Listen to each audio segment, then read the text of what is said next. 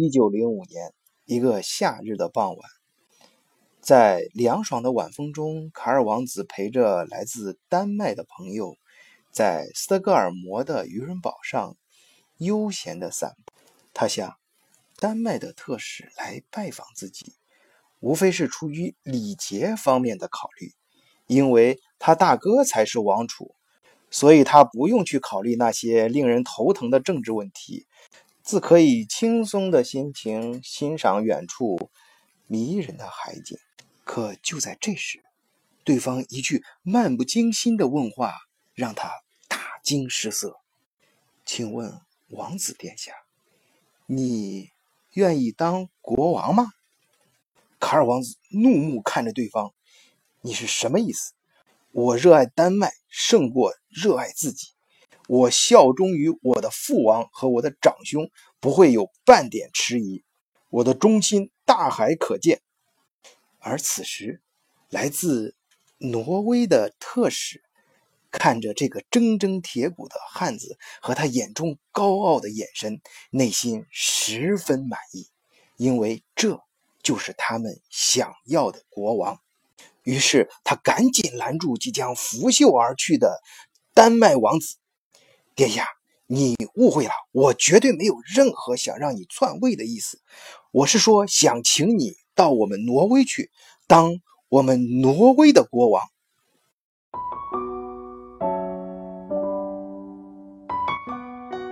大家好，我是晚醉，欢迎继续收听德国视角，醉看欧洲。今天。跟大家想聊一聊挪威。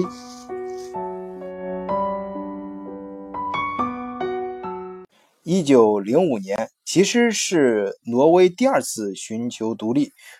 之前一次是在一八一四年，也是我们在呃前几期节目提到过的，在反法同盟的战争中，嗯，英国嗯打败了嗯丹麦。啊，让丹麦本身，呃，剩下为数不多的这个小兄弟中间，嗯的挪威，嗯，就是他的卡尔马联盟，我们在前期专门介绍过这个联盟，呃，他就割让给了瑞典。就是在那个历史关头，本来这个挪威是想独立的，结果没有成功。在这将近一百年的发展过程中呢。呃，挪威本身的这个政治体系和本国的这个呃国家意识呢，逐渐呃越来越成熟了，所以就在一九零五年，他们又一次提出了要独立。这个时候呢，他们不是从原来的卡尔呃卡尔马联盟中独立出来，而是从呃瑞典呃挪威的这个联合体里面独立出来。本来呢，这一次。瑞典方面是想像是呃大约一百年前一八一四年那样出兵直接干涉啊镇压这些要独立的势力，但是这个国际局势发生了很大的变化啊，这个时候呢就更像是呃这个整个这个北欧大家庭呢发展到一定程度，兄弟要分家啊，但是呢大家还是应该保持一个呃这种比较紧密的关系。啊，这个时候呢，我就不得不要提到，就是我们这个系列里面，呃呃，一个重要的三个维度之一，就是呃欧洲的王室。其实啊，我始终认为欧盟这个组织啊，这个欧盟它这个概念，其实它只是一种意识，就是一种。欧洲地域这种联合这种思想的一个表现形式之一，而在过去欧洲的古代史上，应该也存在一个类似于欧盟的这样的一个呃表现形式。有比如说我们前面提到的，有北边这个卡尔马联盟，有前面的汉莎同盟等等各种各样的组织形式。有的是通过教会啊，有的是通过地域，有的是通过经济联合体啊。总之，这个整个。欧盟他们还存在一个最大的联盟是什么呢？就是王室啊，在欧盟的王室中间，他们往往相互的姻亲关系啊是非常复杂和亲密的。所以在一九零五年的时候，这个国际局势呢，他们虽然要分家，但是他们清彼此都很清楚，还不能完全闹僵这事儿。呃，因为毕竟在更大的这个地域和国际呃这个环境里面，他们还是一个唇亡齿寒的关系。呃，所以呢，呃，这个瑞典呢就同意了，呃呃，丹麦独立。呃，丹麦呢，而且是经过他。内部他们国民的选举啊，他们不是说是几个人定的，也不是某个阶层定的，而是全国的国民的这个选举投票，最后决定他们要呃搞这个君主立宪制，他们要找一个国王。开始呢，他最想直接想到的是去呃瑞典请一个瑞典的王子过来到挪威当他们的国王，但是被瑞典给拒绝了。啊，这里我顺便也讲一句啊，他的国民并不是傻，也不是说那种民主就什么呃那种思想意识啊。我们抛开这些去去想一个很客观的原因，就是他的国民当时以他们所在的那个时代，很容易想到他必须保，因为欧洲大当时欧洲除大陆除了法国之外，其他国家还都是这个君主立宪制，就是有有皇室有君主的。那他们嗯去找一个这样的。君主啊，至少从呃这个比较国际关系中间，很容易和欧洲的其他国家保持一个比较亲密的关系。所以由此可见，啊，这个挪威啊，他们的国民是非常理性的。呃，那瑞典其实这个时候呢，嗯嗯，怎么说？他也知道他们请他，呃，可能就是走一个过场，他无法去接受自己。呃，我我承认他，我不得不承认他的独立，我还派一个自己，呃，就是让我自己的一个王室分出去，呃，他们不干的，呃，他知道这个，呃，挪威啊，走这一步棋只是一个过程，他们真正的意图，呃，是想去丹麦那里，其实他们早已经物色好了心中的那个国王人选，就是丹麦的王子啊，也是国王的当时。丹麦国王的次子，啊，卡尔王子，也就是后来的哈康七世，找他呢，主要有两个原因。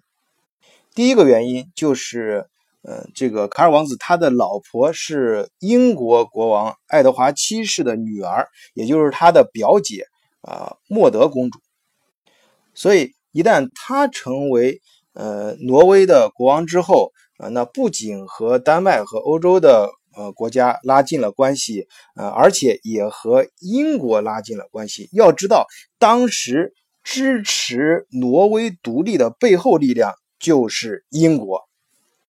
第二个原因呢，呃，因为这个时候，呃呃，这个卡尔王子他已经有了一个儿子，那也就是说，他本人过去，他实际上是他他不是，嗯，不是说你你。单独的一个人，而是一个体系，一个王室。这样的话，呃，你整个一个整个有有有父亲有儿子带着一块儿移植到，呃呃挪威的话，呃，给人的感觉，那将这个王室非常稳定嘛。就是他来了之后，哎，我们有国王，我们同时还有王储，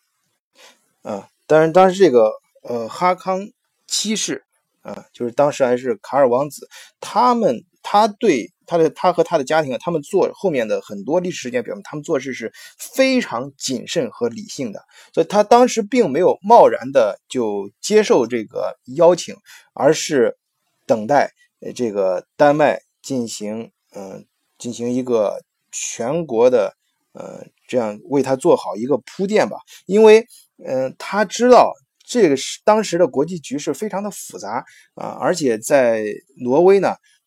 肯定存在不同的阶层，尤其是有不少这个政治家和资本家，他们是想搞这种民主体制的啊。这样的话，他们他们在本国中具有更大的势力嘛？啊，你没必要上面再架再再嫁接一个王室。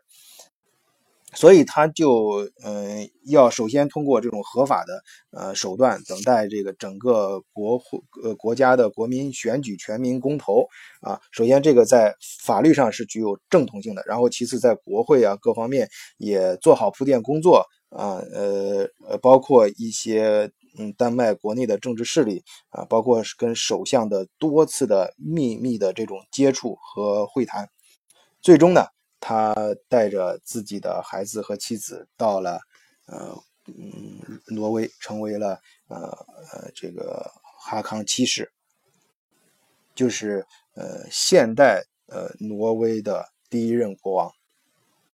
挪威独立之后呢，它实际上嗯是应该是属于英国的势力范围啊。这种渊源呢，我们待会儿去讲海盗的时候可以再讲。我们现在先把这个事儿说说清楚。而呃。独立之后，这个瑞典呢，它传统呢是属于德国的势力范围，所以他们两个才本质上在这个国际的地缘政治上来讲啊，他们的分裂呢也是一个呃怎么说呢，也是一个呃大势所趋吧。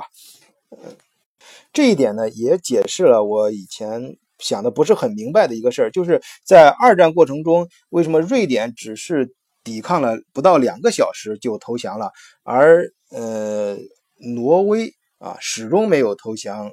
纳粹德国。也就是在一九四零年德国入侵挪挪威挪威之后，啊，哈康拒绝向占领军投降，与家人和王室，呃，和主要成员随政府一起流亡英国。后来呢，当德国控制下的挪威议会。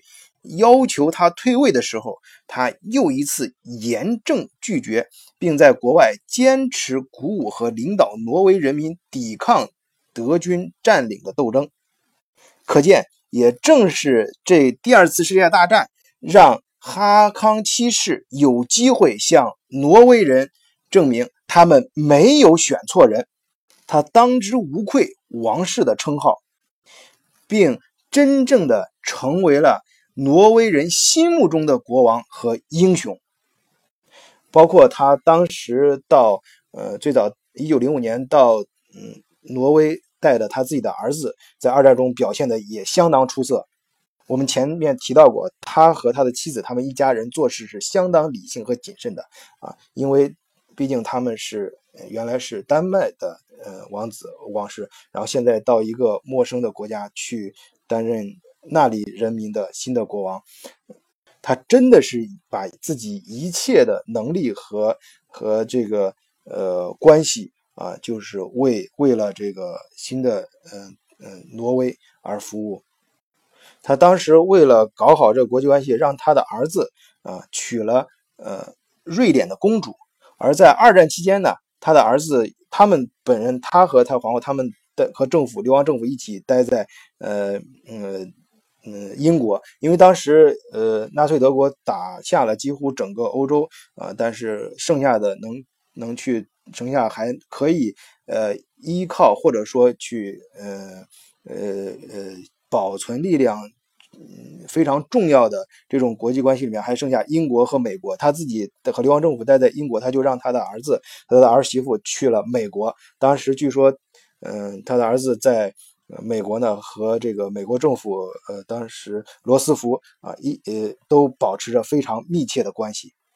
所以这个第一任现代挪威的第第一任国王哈康七世啊，他非常谨慎，他对自己儿子的培养也是呃尽最大可能的啊，虽然这个。嗯，也嗯，他的儿子这个是也就后来的奥拉夫二世，他虽然不是出生在挪威，但他尽量的让他像一个挪威人去成长啊。首先是在呃挪威上学，然后去挪威的呃军校啊，然后又到牛津大学呃攻读政治学、经济学。呃，在一九二九年，注意那是在二战之前啊。一九二九年的时候娶了呃奥拉夫，让他奥拉夫也娶自己的表表姐啊，就是瑞典的呃马塔公主。也是这两人国王在世的时候呢，他们对这个奥斯陆啊这个整个城市呃进行了非常好和持续的建设，呃，以至于后来这个奥斯陆啊。呃呃，像嗯，就是像一个国都的样子啊，呃，可以说现代的挪威的经济建设和发展到现在的地步，跟他们跟这个呃这这这两任呃国王呢是密不可分的，他们的功绩也可圈可点。所以呢，在这几期节目呢，我们不难看出，嗯，就是我在前面提到的一个想法，其实欧盟它只是这个呃地域联盟的这种思想的一个表现形式之一啊，只是近现代呢，就现代国际关系，欧洲的国际关系就是德国呃通过经济和和一些呃金融货币政策，呃，包括一些政治呃安全方面的一些。嗯，这种这种主题呢，把大家凝聚在一起，呃，但实际上从古到今，这个欧洲不同的联盟都一直是存在的，嗯，至少这个北欧，大家可以听这几期节目，他们的王室之间的通婚呀，都是表弟娶了表哥，包括跟英国在内啊，呃，然后也同时利用王室之间的关系，去让他们国家和国家之间的关系更加密切，那么。北欧呢，包括这个英国，其实他们在根源上，呃，他们除了这个横向的，就是同时代的这种姻亲关系，从纵向看，他们在根源上有没有什么联系呢？有，那就是海盗。最早的维京海盗啊，我想说的聊维京海盗话，从嗯两个是两个物件，就两个很重要的东西，呃，我想从这两个东西。聊起啊，一个就是维京的海盗船，就是他们的呃船呢，就是呃不是像就是我们看的呃电影上那种，像电影上有名的演那个黑珍珠号啊那种很复杂的，有这个船舱啊什么的。他们的海盗船呢是高大的这种橡橡树，整个就是一根橡树这样子从头到尾这种做。做成的，所以他们的呃海盗船呢比较窄啊，然后呃就是没有太没有太深的船舱啊，这样的话就是适合在潜水，然后运动的会非常快，而这个所有的人呢也没有什么船舱可以躲避，就是直接在甲板上。啊，那就是说，也就意味着他们的战斗力非常的灵活，战斗力非常强啊，嗯，而这个是那那危险也非常大，也就是说，在风浪中被掀到海里面，这种可能性是非常大的。那这就要求了这个维京海盗啊，他们天生的这种呃勇敢不要命的，说说不要不要命，呃，当然我我们有不同的说法，但是知道是这个意思，就是说他们在这方面呃具有天然的这种特特性。而另一个呃呃物件呢，就是维京的海盗的使用的维京剑啊，就是这种维京海盗用的宝剑。他们的宝剑呢有两个重要的特性，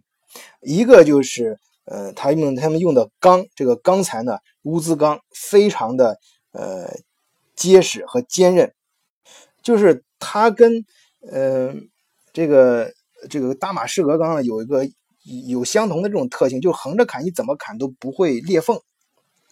在这个电影《维京传奇》里面，就是有一幕嘛，就是一个海盗头子，他呃维维京呃不能或者换一个说法，就是维京一个部落的呃首领吧，他在被敌人围攻之后呢，最后想自杀，可是自杀前就一定要把自己的这个呃宝剑给给给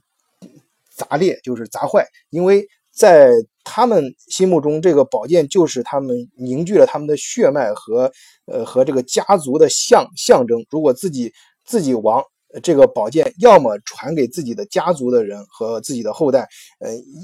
要么就是和自己一块儿灭亡，绝不能落于敌人的手中啊！呃，这种一种。一种这种这种象征吧，啊，但是他怎么砸就砸不坏，最后就很生气啊，就是你这个宝剑跟随我多年啊，却在这个关键的时候不能够忠于我，你就是我我我就要死去了，你却不能够断裂啊，就是当时就这一幕你可以看到他使劲的往这个石呃岩石上坚硬的岩石上去砍，然后往岩石上去刺，可是那宝剑怎么也呃也不会裂，不不会不会断裂啊。这个宝剑呢，还有第二个特性，就是它的剑柄啊，它的剑柄做的很敦实，尤其是呃手握住之后，背后的那那一块做的比一般的宝剑要大，而且还有一定的呃就是攻击的这种尖头啊，这个这样的话，也就是说他在跟别人近身肉搏的时候呀，一方面可以直接用这个呃剑柄的另外一端去去，你比方两个人剑卡在一起的时候，他直接这样子可以去敲击对方的头头颅。然后另外一面，如果他们那时候一般在呃欧洲中世纪，大家看电影可以看到，他们打仗的时候一手握宝剑，另外一手是不是空的？另外一手还抓着一个什么？还抓着盾牌。他如果有一个剑柄非常呃这种给力的话，他可以用来敲碎剑对方的。对方的这个盾牌，另外还可以撬开，就是他的剑柄很有力，他可以利用这种杠杆原理把对方的剑这个盾牌给撬开。呃，所以通过以这个他们的这个维京海盗的，呃呃，一方面交通工具，还有一样他们手中的武器为代表呢。当时呢，呃，在特别是在八世纪到十一世纪的时候，这个维京海盗在北方就很猖獗，就是往他们一方面往欧洲大陆啊，一直到呃立陶宛到。东嗯东欧啊这些国家都可以都被他们趟平了，都属于他们势力范围啊。另外一边呢，像嗯就往英国这边的啊，像控制了格陵兰啊，控制了这个嗯英英英国的这个英格兰啊，这这控制英他们维京海盗呢，它主要就是来自于呃挪威、瑞典呃和丹麦啊。往瑞典、往挪威这一块呢，呃，他们主要的往外扩这海盗扩延的对象呢，就是英格兰。所以，他跟英格兰呢，在早期呢，其实相互之间这个人种的这种呃混杂呀，嗯，就已经开始了。也就是说，他们在传统的这种血缘上应该是比较近的。而瑞典和丹麦这边的维京人呢，他们就是偏向于欧洲这边的，呃，也就是呃，随着历史的这种繁衍，后来这个宗教的渗入，统一了，呃，在宗教力量下，这个欧欧洲这个北欧皇室起呃王室起来，然后又相互统一、相互混战啊，形成了各种联盟，呃，但是最终呢，我想，嗯，有从。地域上有这方面的关系，就是呃，在瑞典、丹麦呢，啊，它传统上就是跟德国的关系就比较近，而挪威呢，啊，就相对来说跟英国的关系比较近。而当代这种呃国际政治的发展呢，从经济上看也是，就是挪威这个国家，它的它现在。呃，当然，它国民生人均国民生产值很很高啊，基本上就是排在全世界前三的位置。因为他们本国是产石油的，它的石油产量仅次于欧佩克，就是中东和呃俄罗斯。啊，你想，它才有它才有五百万人呢，那么点地方产油量那么大，那它自然国家先不说其他，它的经济发展怎么样，就这一条，他们国家就挺富的。而它的很多经济呢，其实呃不像。瑞典像其他我们前面介绍的，像其他几个国家，瑞典、芬兰还有丹麦对欧盟经济的呃依赖程度那么大，因为而且他当时是全民投票是反对他加入欧盟的，他现在他也一直始没始终没有加入欧元区，因为为什么？他想保护本国的农业啊，比如他们的呃这个呃矿矿产业啊，还有他们呃本国的这个渔业啊。所以这个呢，我想，嗯，接着刚才我这个思想进一步往下阐述，就是我现在呢，其实我越来越佩服，呃，以前看过的这本书，我在前面节目也提到过，就是《钢铁，呃，枪炮和细菌》啊，这本书，它它里面一个很重要的思想就是，呃，对于这个人类文明发展的影响，其实地理位置和地域。它是最初起决定作用的那个因素啊，我我觉得呢，这就像一个我们现在讲的这个宇宙也是各种各样的呃事情，它的空间的结构其实决定了你在这个空间里边的这些因素，它所未来发展的一个呃必然的一个趋势啊，也就是在地球上的不同的地理位置啊，它在北欧这种不同的这种。地理位置可能就决定了它呃未来的这种国际关系和呃国家经济的发展，嗯，这种主导思想，啊。当然，这里这这只是因素之一，但我决定这，我觉得这是一个框架性的因素啊。就像我们下棋有时候下围棋那种定式，其实所谓的定式，几个定式几个子下去之后，实际上你就是在呃把这个空间结构的主要的几个点已经建立起来了啊。也也像你搭建房子一样，你你